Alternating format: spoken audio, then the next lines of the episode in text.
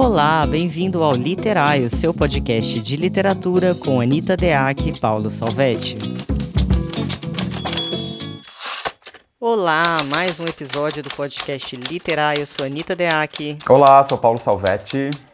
E hoje viemos falar de literatura e afeto. Afetos. Sabe que eu abri o meu, meu horóscopo de hoje e tava assim: dinamize seus afetos. Falei, gente, estamos em quarentena, lembra? Meio difícil, né? Até que tô precisando, mas não tá dando, não. ah, filho. É, eu e o Paulo, a gente resolveu falar sobre esse assunto que é lógico, que é um assunto que está super em pauta, né? Porque não podemos ver os nossos afetos e não podemos mais nos relacionar como antes com a presença física com os nossos afetos. E a gente quer fazer nesse episódio um paralelo com a literatura, o uso na literatura. Não estamos sós, temos hoje Sheilas Manioto e André Salviano. E para começar esse episódio, a gente já vai rolar a fala do André o André Salviano nasceu em Nova Iguaçu, no Rio de Janeiro. Ele é formado em letras pelo FRJ, com especialização em literaturas africanas de língua portuguesa. Participou de várias antologias de prosa e poesia. É um dos coordenadores do Clube da Leitura, que acontece atualmente em Botafogo, no Rio, para quem quiser, for do Rio de Janeiro. E em setembro de 2017, ele lançou a coletânea de contos Amoridades pela Rubra Editora. Ele gosta de perambular pelas ruas do Rio, de ver o Flamengo jogar no Maraca, de virar a noite na Lapa e do pôr do sol no Arpoador. Pedimos um currículo mais afetivo dessa vez que tivesse a ver com o nosso tema. Vamos lá então ao André Salviano.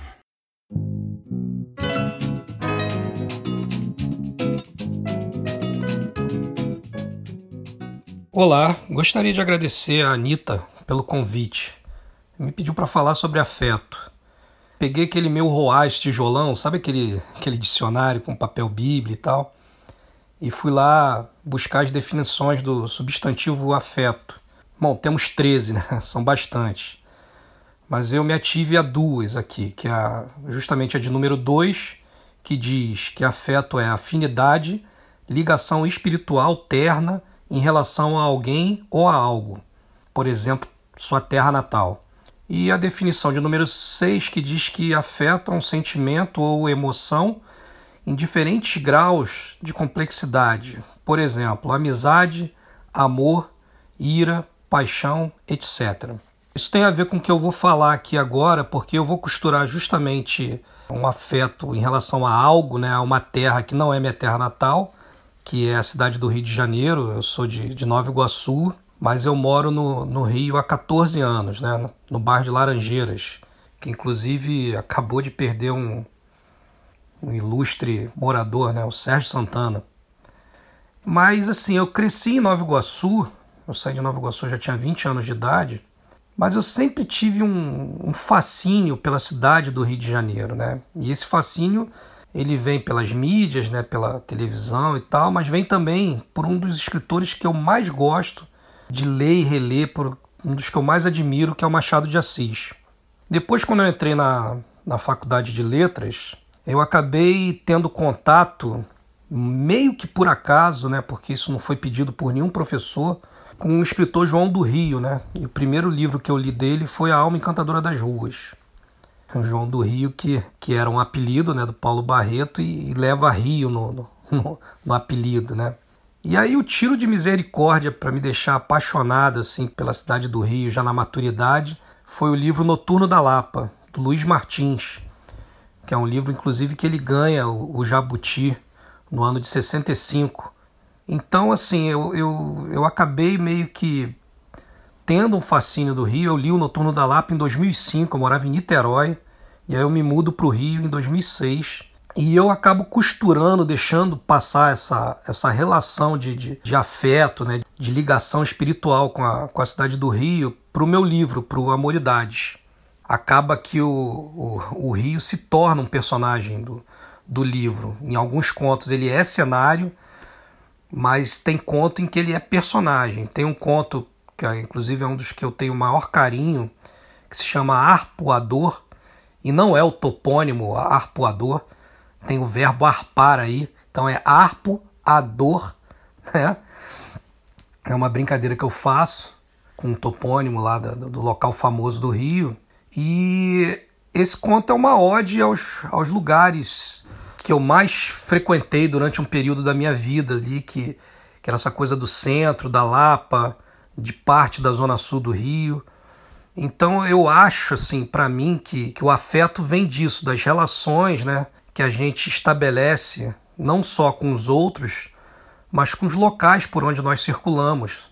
E a literatura pode fazer isso, a literatura pode fazer com que você é, crie um afeto com o lugar muito antes é, de visitar esse lugar. Né? Então eu acho que, resumidamente, é isso. E o Amoridades ele tem muito disso, ele tem um afeto entre as, as pessoas, entre homem e mulher, mas tem também dos, dos personagens, do narrador com a cidade, né, com o Rio de Janeiro. E aí, para terminar, eu vou ler aqui uma frase do Domingos de Oliveira que diz: A paixão é a única moeda cósmica que nós temos à nossa disposição. Né? Domingos, que foi um grande estudioso dos afetos. Fico por aqui. Um grande abraço a você, Anitta, e ao Paulo Salvetti. Galera, quem puder, fique em casa. Bom, André, então traz aí essa definição de afeto enquanto paixão e depois vai nos contando as suas paixões, né? Machado, João do Rio. E legal também esse, esse jogo aí com o arpoador que ele faz, né? Interessante pensar que o, o, o afeto, assim como ele estava falando do dicionário, tem muitas formas da gente enxergar o que, que é afeto. Podemos pensar o afeto tanto nessa perspectiva mais cotidiana, né, que a gente usa o afeto como uma espécie de, de relação mais carinhosa, que tem a ver com, com amor, uma coisa boa, né? Uma coisa de, ah, você fez uma recepção afetuosa, tem a ver com essa ideia de carinho, de amoroso. Mas o afeto também pode ter outras coisas, outras potências, outras intensidades que ele trouxe aí também nas, no, no desenvolvimento das suas ideias. Super. Eu também fui muito afetada pelo livro que ele citou, A Alma Encantadora das Ruas, do João do Rio. Indico bastante, é maravilhoso. E eu achei muito interessante quando o André falou que a literatura cria o afeto sem necessariamente o contato físico, né? Então tem o poder das palavras que faz a gente se apaixonar por cidades fictícias, né? A gente pega Italo Calvino nas Cidades Invisíveis, é uma loucura aquilo. Então tem esse poder da palavra que cria afeto em relação a cenários e a personagens. E entrando um pouco na definição de afeto, que eu achei muito legal ele ter trazido o dicionário, eu queria trazer outras duas que eu achei muito legais. Afeto também é adjetivo. Eu trouxe até um exemplo na frase Medidas afetas a decisão do prefeito. O que, que significa esse afeta? Que está sob as ordens de, dependente de. Então, olha que ideia de afeto interessante que a gente coloca aqui. Afeto, não, além do carinho, né, que é a acepção mais comum, também faz com que você dependa e está sob as, sob as ordens de aquilo que te afeta. Então, eu achei super legal. Que interessante, não conhecia essa. Não é? Uhum. E qual que é a outra? E nós temos também o afetado, que foi alvo de doença, adoentado. Olha como combina com o que a gente está passando agora, né? Que é ser alvo de. Então, eu achei muito interessante que, de alguma maneira, o carinho por trás dessa coisa do afeto tem, de alguma forma, uma relação de poder. Tem mesmo. Existe relação de poder no afeto. Eu entendo também o afeto, claro, nesse uso cotidiano, mas eu também gosto muito da ideia do afeto ligado ao verbo afetar. Então, o afeto como alguma coisa que nos afeta, né? Então, essa intensidade que a gente sofre diante de alguma coisa. Então, encontro com alguém e esse encontro me afeta de determinada maneira que eu fico, né, ou, mais, ou feliz, ou tenso, ou apaixonado, ou excitado, enfim. O afeto tem essa potência de gerar essas intensidades. E isso acontece o tempo todo, né? Na verdade, a gente é afetado por todas as coisas o tempo todo. Vamos pensar que dá para a gente entender-nos, né, enquanto humanos, como alvos constantes de coisas que estão nos afetando e nos transformando, modificando nossas intensidades, nossos humores, nossas paixões. Eu acho que a gente pode entrar um pouco nessa de sermos afetados para falar um pouquinho de construção de personagem, porque a gente sempre pensa naquilo que nos afeta e muitas vezes a gente não pensa por que, que alguma coisa nos afeta. Puxando um pouco do episódio anterior, que a gente falou de memória e de como a gente cria imagens internas das pessoas e das coisas com as quais a gente se relaciona, Eu diria que uma das maneiras do afeto se expressar é que a gente escolhe aquilo que tem a ver com a gente. Então já existe dentro algo que vai fazer essa ponte com aquilo que nos afeta. Se não tem absolutamente nada a ver com você, se não tem alguma. Às vezes é projeção e às vezes é identificação, não vai te afetar. Então eu acho que o afeto também, aquilo que te afeta, sejam coisas ou pessoas, elas de alguma maneira podem te mostrar algo de você mesmo. Com certeza. Eu acho que quando a gente está pensando no sentido da construção, tanto do personagem quanto da literatura, de um modo geral, né? Porque não só o personagem pode afetar na literatura, como uma cidade, né? Como o André trouxe, ou uma situação, né? Uma ação. Mas eu acho que tem uma coisa muito legal aí do que você trouxe, que é a gente tem uma política íntima, ou sei lá, uma espécie de ética pessoal, cultural, que um pouco nega a nossa compreensão, a nossa inteligência dos afetos. Não à toa, né? Se a gente for pensar na história mesmo do pensamento, Schopenhauer, por exemplo, quando Schopenhauer vai pensar o que, que é um conhecimento objetivo, ele vai pensar o conhecimento objetivo é aquele livre dos afetos, livre das paixões, livre das vontades, para tentar chegar num, numa coisa que é absolutamente objetiva. Mas se a gente for pensar na real, é impossível a gente se entender livre dessas coisas, porque essas coisas estão nos atingindo o tempo todo. Não tem espaço para a gente ser neutro de uma coisa, né? A não ser que você seja um lama tibetano, né? O, o Schopenhauer bebeu muito na filosofia oriental, inclusive, para falar disso. Ele era um, um profundo é, admirador da filosofia oriental. Mas eu, eu acho interessante pensar o afeto, porque às vezes a gente pensa o seguinte: o que é de fora me afeta. E eu acho que existe uma dialética interna e externa. Então, o afeto é uma via de mão dupla. Uhum. O Deleuze, por exemplo, ele entende que tem uma diferença entre o afeto e a afecção. O afeto é, é uma força independente, ela não depende do homem, ela não depende do humano. Ela é uma força que está aí, né, em devir, que está aí caminhando por aí. E quando ela entra em relação com o nosso corpo, ela se torna uma afecção. Né? Então tem essa relação dialética entre o afeto que chega até nós e a gente que recebe esse afeto e sofre essa força do afeto.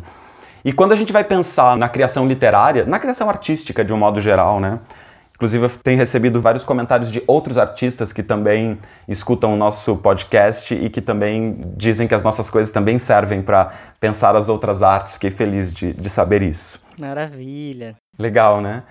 Mas quando a gente então está pensando essa relação dos afetos, a gente também talvez possa pensar numa política, isso que eu estava falando, de uma ética pessoal, de ampliar um pouco essa rede de como é que a gente recebe esses afetos e como é que a gente olha para eles. Porque existem essas forças que estão por ali, mas nós às vezes temos modos muito já estabelecidos de nos relacionarmos com essas forças.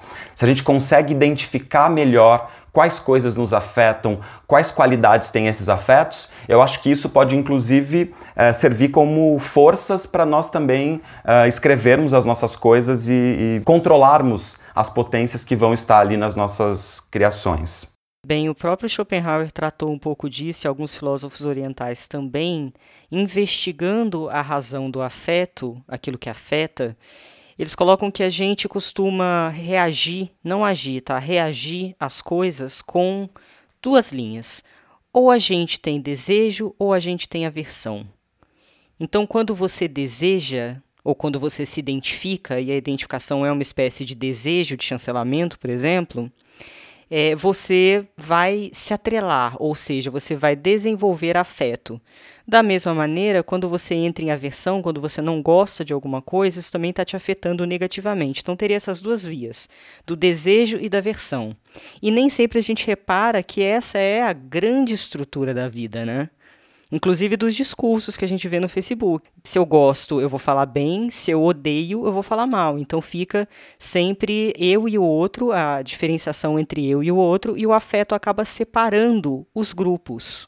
De forma que eu vou jogar um teto preto aqui muito doido, porque eu tenho me questionado bastante sobre isso. Será que eu gosto realmente das coisas? Ou eu só gosto das coisas na medida em que elas me chancelam? E essa pergunta pode também dar abrir muito para a criação de personagem, né? Quais são os afetos desse personagem? Como ele se afeta pelas coisas? O que que ele não gosta? O que que ele gosta? Por que que ele gosta? Por que que ele não gosta? E ele gosta realmente? Eu coloco até uma questão filosófica aqui. Se eu só gosto daquilo com o qual eu me identifico, do que que eu gosto? Então o afeto vira uma coisa narcísica e autoerótica, muito mais voltada para si, para a imagem que se tem de si, do que para o outro. É, na compreensão do Spinoza, né, o único afeto seria a alegria. E acho que se relaciona totalmente com o que você estava dizendo. Se a gente entender que o afeto principal é a alegria e a falta de alegria é a tristeza. A, sei lá, a alegria projetada no outro seria o amor, ou a tristeza projetada no outro seria a raiva. Isso como Spinoza pensa na ética. Mas se a gente for pensar nesse sentido do que você está falando, então talvez às vezes a gente fica tentando buscar nas outras coisas só o que nos causa essa tal alegria que a gente nem sabe definir exatamente o que seja. Nem, também não acho que essa, essa definição do Spinoza seja a única possível. É, e, isso tem a ver também com, por exemplo, a nossa, a nossa fruição artística. Né? Então, às vezes a gente se habitua a ler os mesmos livros, tem as mesmas estruturas, porque são aqueles livros que a gente já sabe que vão atender os nossos horizontes de expectativas, mas a gente não está colocando em risco os nossos horizontes de expectativas. Isso também serve para escrita, obviamente bastante. A gente não está se permitindo novos afetos, né? Ser afetado por novas estruturas, ser contaminado por novos jeitos, novas perspectivas de ver o mundo, né? Então, esse questionamento sobre o afeto, ele não é só interessante para você como autor, para você construir um personagem, por exemplo, mas para você enquanto leitor, para você ampliar os seus horizontes. Uhum. É, por exemplo, quantos livros incômodos, estranhos a gente já leu mas que no fim das contas nos não só nos ensinaram muitas coisas, mas nos afetaram de modos a, a fazer com que os nossos pensamentos se ampliassem, não só em relação à literatura, mas ao, ao pensamento mesmo, ao, ao modo de enxergar as coisas, de entender o mundo.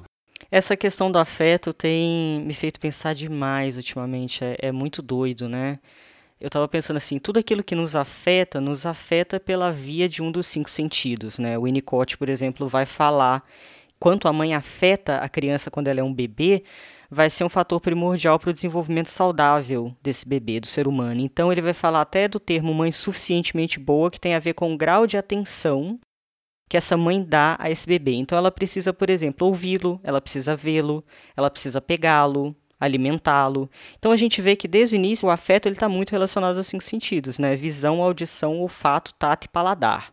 E é uma estrutura fixa. No entanto, quando a gente vai para a literatura, por exemplo, isso é uma coisa que eu não lembro se eu falei em algum episódio já, mas a gente, se a gente for pensar numa torção do objeto, a gente tem um barulho. Geralmente, quando você pega o barulho, você vai colocar ele na mesma lógica da Madeleine de Proust, que é aquilo que serve ao seu paladar. E o objeto em si, como tratá-lo? Então, a literatura também pode ser um espaço muito interessante para você alterar por meio da ficção essas percepções de mundo. Também acho. Né? Então, os objetos te afetam. Mas e os objetos fora da obrigatoriedade de te afetar? O que são esses objetos? O que são, né? A gente, você lembra que você até falou das paredes, né? Se as paredes fossem vivas, como seria a nossa vida, né? Uhum. Exato.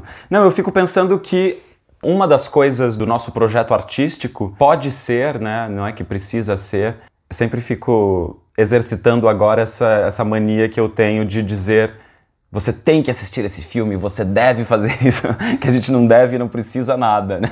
É verdade. Parece ser a, a, voz da sabedoria que vem dizer, não, esse livro você tem que ler, tem nada, né? Ninguém tem que nada. Mas eu acho que nos nossos projetos artísticos, quando a gente quer produzir um, uma literatura contemporânea, uma literatura que de algum modo tenha ali um projeto de inventividade, um caminho muito interessante é esse caminho de mexer com campos de sensação. Essa coisa de revisar, por exemplo, uma literatura que tente trabalhar com paladares, né, mas não com os paladares só os reconhecíveis, com novos paladares, com novas audições, com, com novas percepções corpóreas, é uma literatura que pode chegar em lugares que são lugares de inventividade é, novos, né, com novas questões.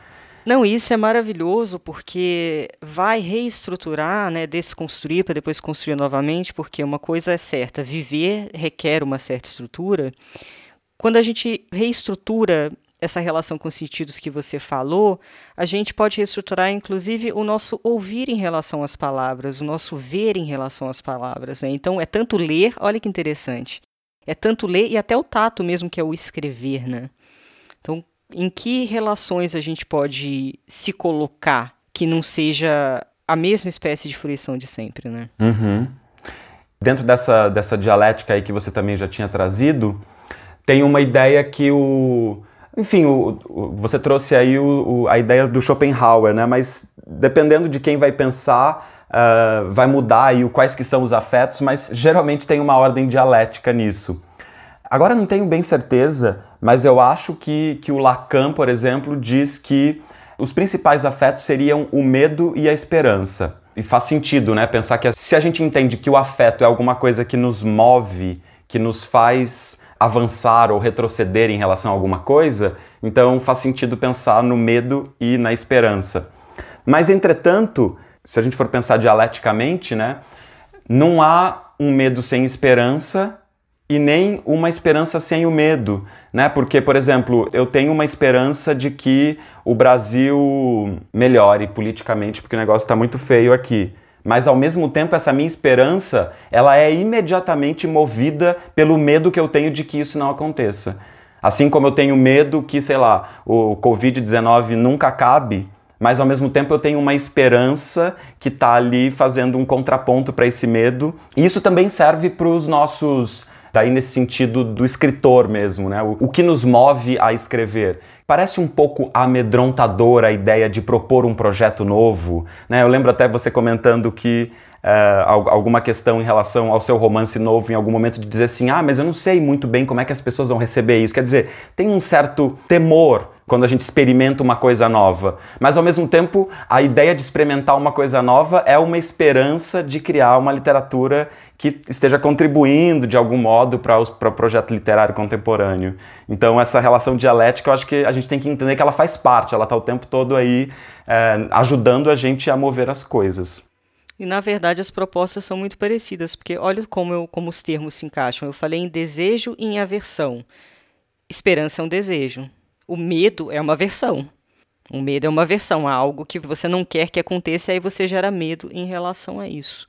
Acho que o Nietzsche fala de amor e ódio, que também de algum modo tem, tem uma coisa bem parecida, né? Então uh, estão todos ali dialogando, né? Ah, então vamos chamar a Sheilis Manioto, que ela fala várias coisas interessantes e que estão concatenando o que a gente está discutindo aqui. Boa! A Sheilis Manioto é escritora, feminista e onironauta. Nasceu em Diadema, São Paulo, é autora de Desesterro, que ganhou o Prêmio Sesc de Literatura e o Prêmio Machado de Assis da Biblioteca Nacional em 2015. É formada em Estudos Literários e mestre em Teoria e História Literária pela Unicamp. Ganhou a bolsa do Rumos Itaú Cultural para escrever seu segundo romance, que ainda será publicado.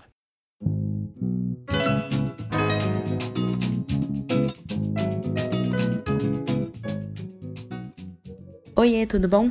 Falar então sobre afeto. O que me afeta é escrever. Eu acho que é principalmente uma relação erótica com os acontecimentos, com as coisas.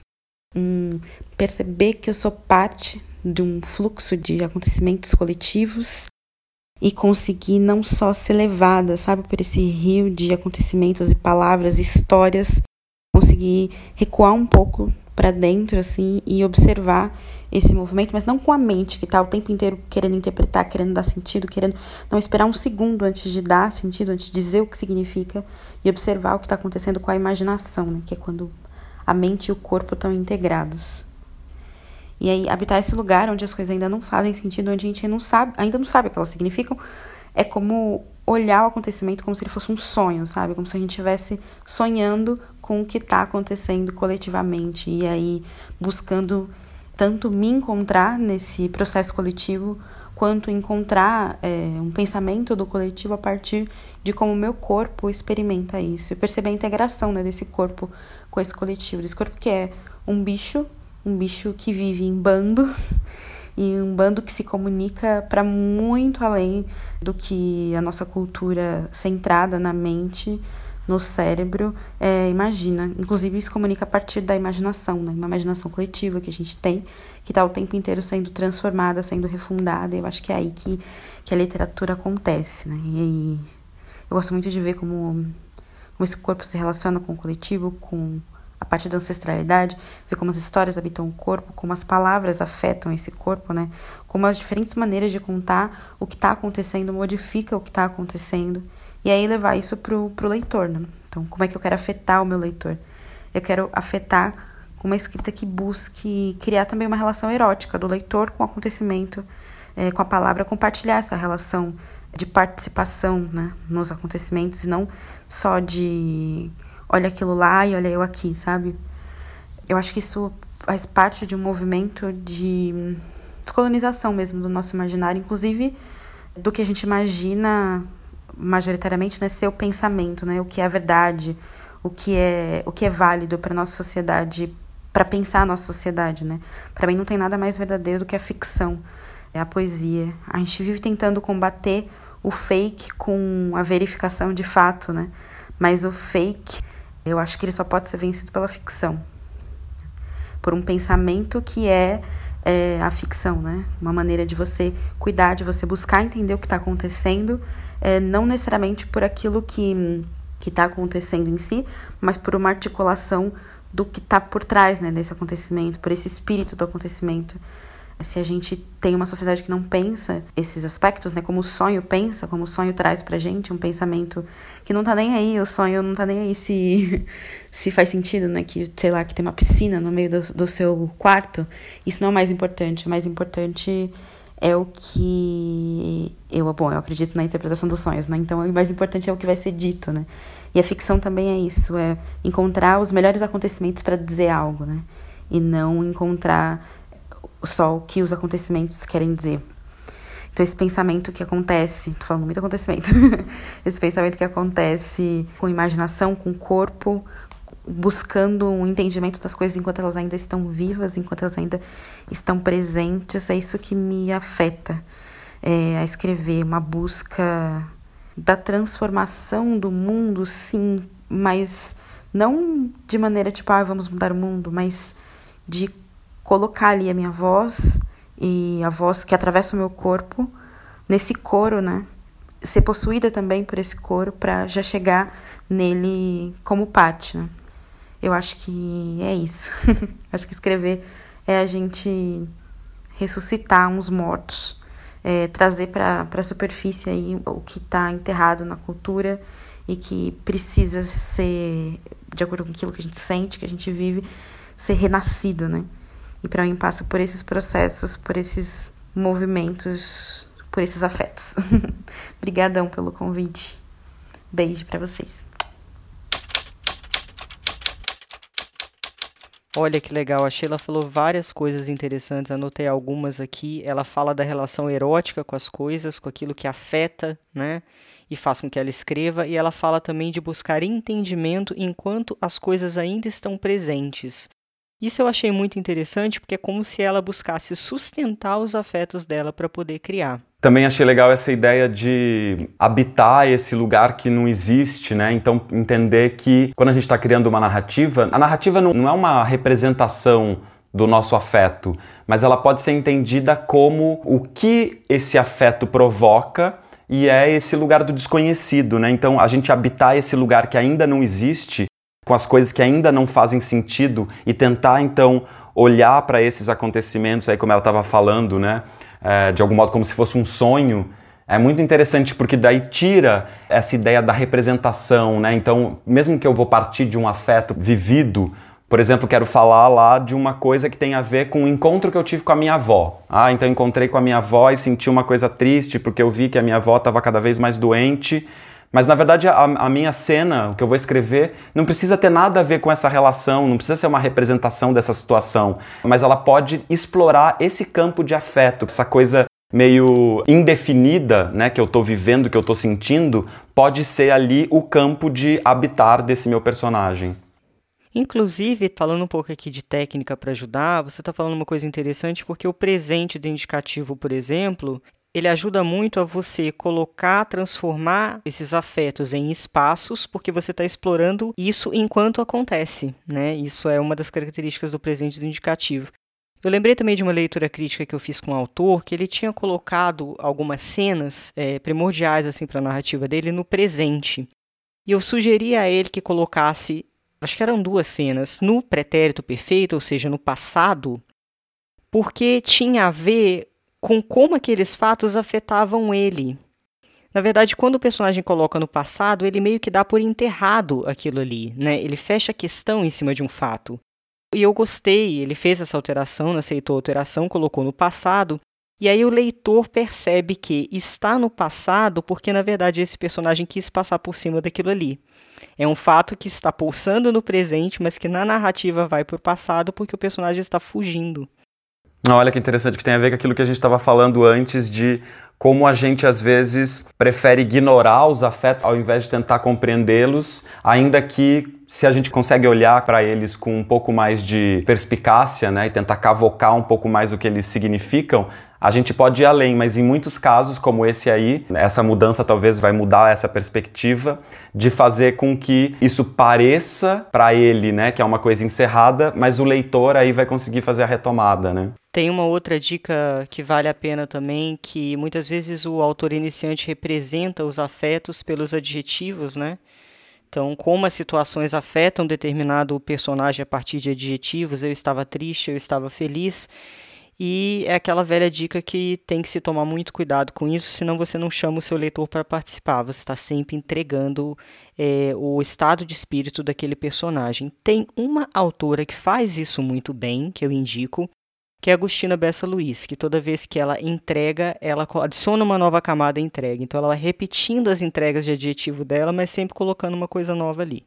Isso é um jeito interessante de lidar com esses afetos dentro. Outra coisa interessante ainda retomando a Sheila é quando ela diz isso de tentar criar né, uma dimensão de como é que a obra afeta o leitor e pensar no leitor enquanto um corpo, né? Pensar que o leitor, ao receber a obra, ele também é um ser vulnerável à sensação, né? E que a obra pode ser sensação. Aliás, o Deleuze sempre entende a obra de arte como um bloco de sensação.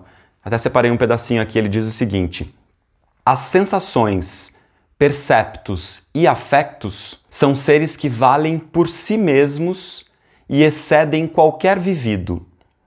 Existem na ausência do homem, podemos dizer, porque o homem, tal como ele é fixado na pedra, sobre a tela ou ao longo das palavras, é ele próprio um composto de perceptos e de afetos. A obra de arte é um ser de sensação e nada mais. Ela existe em si.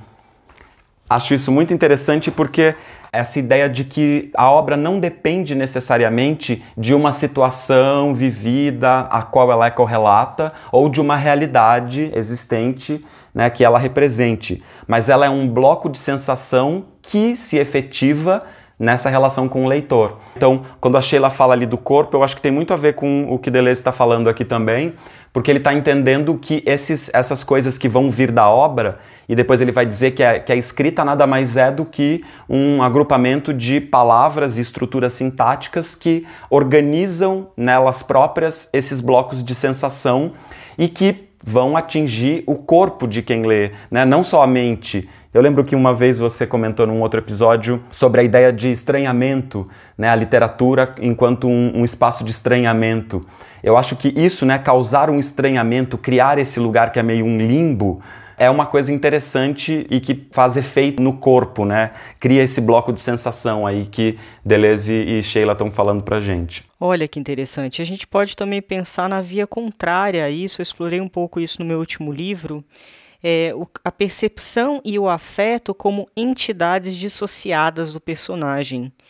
Então, tem o que a Sheila falou, que é uma via super interessante, aí chancelada pelo Deleuze, inclusive, né, de como o percepto e o afeto vão influenciar o corpo. E eu também coloquei uma reflexão doida no meu livro, que é a seguinte: se todos nós temos sede, se todos nós temos fome, não seriam sede e a fome estados a passar de homem para homem? E, portanto, se os tivemos todos, ninguém os teve? São estados que passam.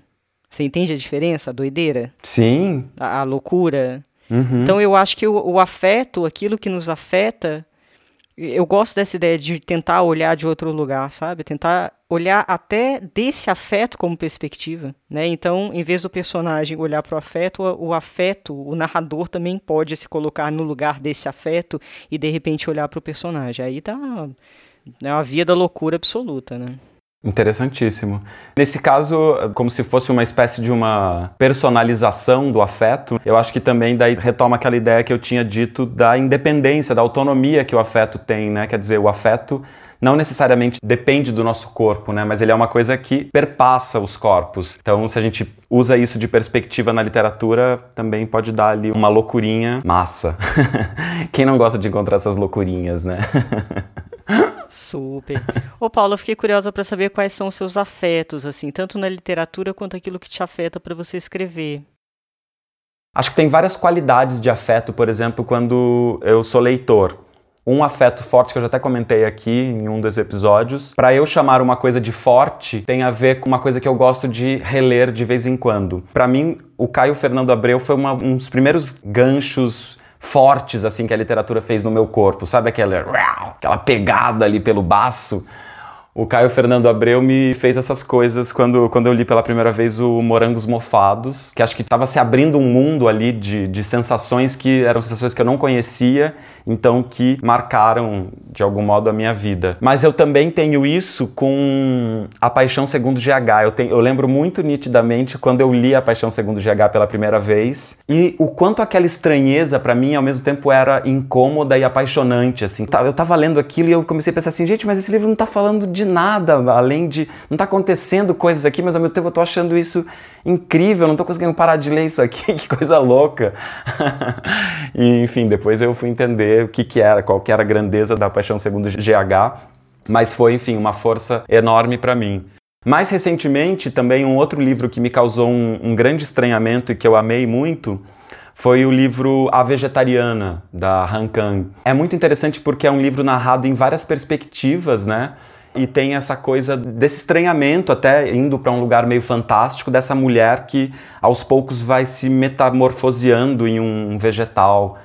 Enfim, acho que essas são algumas leituras importantes, enfim, dentre várias outras, né? É, outro que a gente comentou aqui também, que é o Vermelho Amargo. Nossa, eu li o Vermelho Amargo não faz muito tempo. Numa outra coisa, numa, numa espécie de uma doçura melancólica, né, que também foi me fazendo é, escorrer pelos cantos aqui durante a leitura. Fala das suas leituras primeiro, depois eu falo das, das coisas que me levam a escrever, senão eu vou ficar falando muito aqui. eu gosto muito dos livros que me fazem fazer perguntas.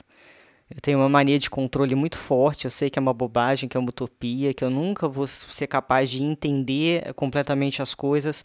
E eu acho que a gente está no mundo que a gente está muito em busca do entendimento, de entender as coisas. E eu não sei se é bem por aí.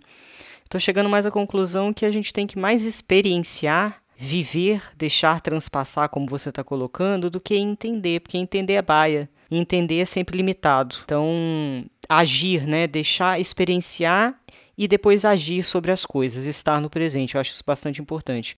Mas assim, me afetam os livros que me fazem pergunta. Então, essa coisa do afeta, eu até anotei aqui, né? O que me afeta, por que me afeta, como me afeta, quanto me afeta. E aí eu vou descobrindo coisas sobre mim mesma. Lógico, Grande Sertão Veredas. Foi o primeiro inferno, que eu pensei né? em falar, mas eu falei, não vou falar esse, vai, você, vou pular esse. É, e me afetou muito, porque cada vez que eu leio Grande Sertão é uma camada nova que eu descubro. E Maria Gabriela Lençol, Vicente Francescin, já, acho que meio que já sabem quais são os meus autores preferidos, justamente porque são autores que trabalham com perguntas, com entrelinhas. É, eles não estão muito aí para essa coisa de entender e explicar, inclusive, pessoa também. É, pelo contrário, eles abrem brechas para criarem mundos possíveis com mais perguntas ainda, e quando eles tentam entender alguma coisa, eles tentam entender no universo próprio das palavras, o que é diferente de recorrer sempre a essa necessidade de controle sobre o mundo que eu acho utópica e que eu reconheço em mim. Eu tenho uma necessidade de querer entender o mundo, apesar de achar que não é possível. Estou pensando aqui sobre isso que você disse do entender. Eu acho que o, o problema do entender alguma coisa é que depois que a gente acha que entende, a gente considera aquilo entendido e um pouco encerra a coisa. Né? Quando a gente consegue, por exemplo, fazer com que os afetos circulem mais do que entrem em, em, em determinadas baias, como você estava comentando, quando a gente consegue se livrar um pouco disso, parece que a gente vai expandindo nossos campos de percepção. A gente tem essa ideia racionalista, né, de que o conhecimento é uma coisa que a gente entende e ponto, fecha. Mas o conhecimento, na verdade, pode ser uma coisa em total movimento, né? Se a gente consegue entender que os afetos podem se prolongar e como é que eu crio esse, esse movimento dentro de mim, me parece que é uma coisa que valoriza, inclusive, a potência desse afeto. Olha que coisa maluca. A Sheila falou do ressuscitar mortos, né? Ela falou que escrever é ressuscitar mortos. E aí, com a sua fala agora, eu pensei o seguinte: o conhecimento geralmente ele é relativo àquilo que já se aprendeu, ou seja, ele está no passado e ele está sendo utilizado no presente, né? De forma que viver também é um ressuscitar desses afetos, né? Esses afetos antigos, essas coisas que passaram, essas coisas que nos afetaram e que nos afetam hoje, muitas delas que não deveriam nem nos afetar mais. Ou seja, a gente tem um puta apego pelos afetos fantasmas. E eu acho que a literatura tem muito a ver com isso, é uma construção de afetividades fantasmagóricas. Legal. Tô tentando escrever um romance, mas ao mesmo tempo, às vezes eu preciso parar para fazer uns exercícios de alguma coisa, então tô escrevendo uns contos também, enfim, tô nessa bagunça criativa. Mas eu tô numa coisa que nunca tinha acontecido comigo, que é assim, eu deito, me preparo para dormir e geralmente eu gosto de, eu consigo dormir super rápido em geral, mas agora acho que estou com a cabeça meio confusa com essa bagunça que a gente está vivendo, essa reordenação das coisas. Às vezes tenho demorado um pouco mais para dormir. Várias vezes tem acontecido de quando eu tô naquele estágio entre acordado e sonhando, mas ainda com alguma consciência, volta e meia eu tenho starts. Acontecem coisas assim, falo, ah, nossa, tem que, tem que ser aquilo, veio aquilo, veio, não, ela tem que ir para lá agora, tem que acontecer aquilo. E aí eu pego o meu celular e gravo um áudio, porque eu não quero nem escrever nada, e aí no outro dia eu vou, vou escutar e é assim, ela tem que. Sério? que maravilhoso. Às vezes eu consigo entender, às vezes Já dá para fazer experimentação na linguagem, Paulo. Mas eu acho que tem uma coisa que é, é um outro campo de percepção e de, de, de afeto em relação a, ao que eu vou escrever que um pouco sai desse controle totalmente do planejado, porque Claro, durante a escrita vem coisas que não são planejadas, né? Mas eu planejo muitas coisas. E aí essas ideias, por exemplo, elas estão fora desse campo do, do, planejado, então elas um pouco partem desse universo onírico e desse lugar aí de talvez ressuscitar mortos também, acho que está análogo a isso. É, a gente é afetado pelo nosso inconsciente, pelas nossas intuições, por movimentos involuntários do corpo. É, aconteceu uma coisa muito maluca que alterou um pouco a minha percepção sobre afeto no último ritual de ayahuasca que eu fui, por exemplo, que teve um momento ali que eu estava meditativa, né, com a mente bem esvaziada, e eu comecei a fazer movimentos com o corpo, vai saber o que, que eu estava arrumando ali com as mãos e etc. E eu senti que existia um conhecimento do corpo que não passa pela racionalidade, que nem a Sheila falou, né? A gente também é afetado por aquilo que a gente não domina, né? Sim, total. A ayahuasca pode ser um caminho e podem ter vários outros, né? Como a meditação, por exemplo, pode ser um de a gente expandir um pouco esses campos de percepção, né? Que não é só essa percepção de, do conhecimento que a gente estava falando antes, né? É uma percepção nova que, enfim, ajuda a expandir e isso, obviamente, resvala também na, nos processos criativos e nas ideias que podemos ter, né?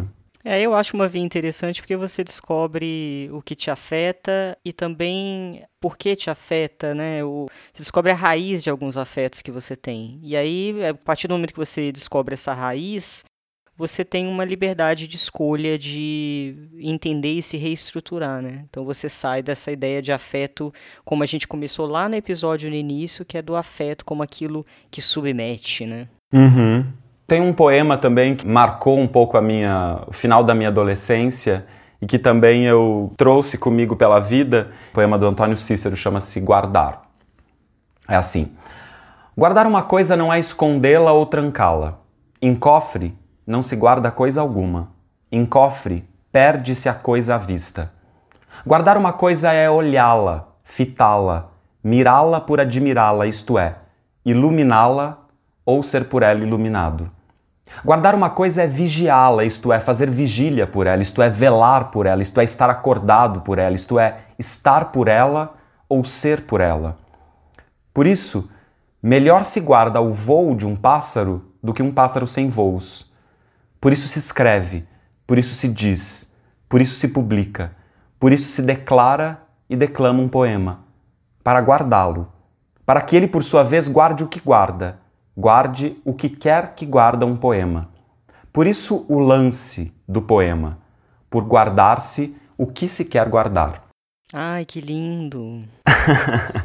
eu acho lindo também esse poema. E eu acho que ele é um pouco a síntese de tudo que a gente está falando, né? Porque essa ideia de que o que se guarda na literatura não é alguma coisa que a gente sabe que está guardando. é uma coisa que está sendo guardada lá, mas para ser descoberta de modos muito diferentes. Então, não dá para a gente ter um controle de quais afetos exatamente aquela obra tem.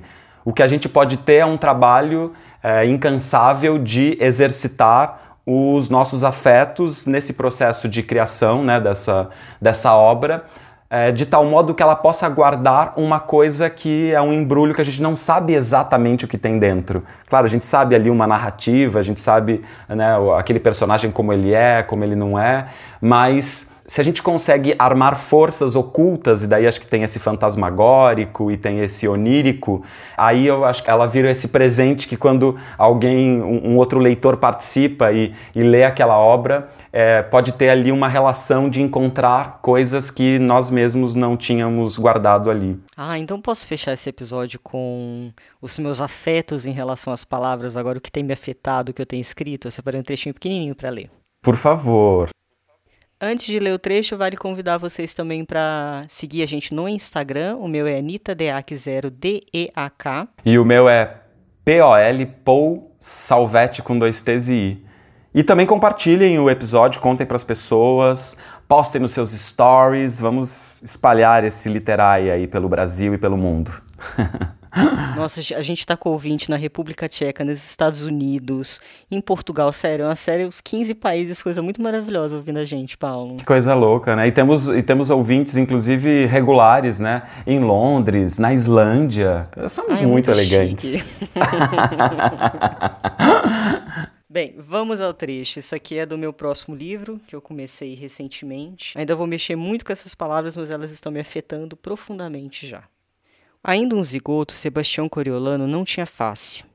O perfil cônico do espermatozoide foi recebido pelo ovo. As células se dividiram e lá pelas tantas resolveram-se a ter um representante, um rosto. Na busca desse rosto que Sebastião Coriolano viria a ter, plasmaram-se as faces dos seres do mundo. Atravessaram Coriolano e cantaram nele seus registros, e foram apagando-se uma a uma até que se moldasse, nesse movimento de ir e vir, a curva do nariz aquilino e a boca em greta fina. Nesse momento anterior, sem rosto, Sebastião Coriolano não conhecia o medo. O rosto acontecia e ele estava tranquilo por começar a viver daquela forma, em trânsito, enquanto o corpo crescia tímida argamassa. Quando se formou por último a ponta do nariz apontada para baixo, em árpia, e a mãe estourou o último grito liberando o bebê ao mundo, Coriolano levou as pequeninas mãos à cara e percebeu-se alguém, um alguém definitivo. O rosto parecia seu primeiro território conquistado. Uau! Curtiu? Maravilhoso! Essa é a vibe do momento. Demais. Não tem título para esse livro ainda. Vai ser alguma coisa Sebastião Coriolano, né? Muito legal, lindo. E cheio de, de afetos e fantasmagorias. Exatamente. Então é isso. Tchau, tchau, pessoal. Valeu. Tchau, gente. Até o próximo episódio. Até semana que vem. Eita!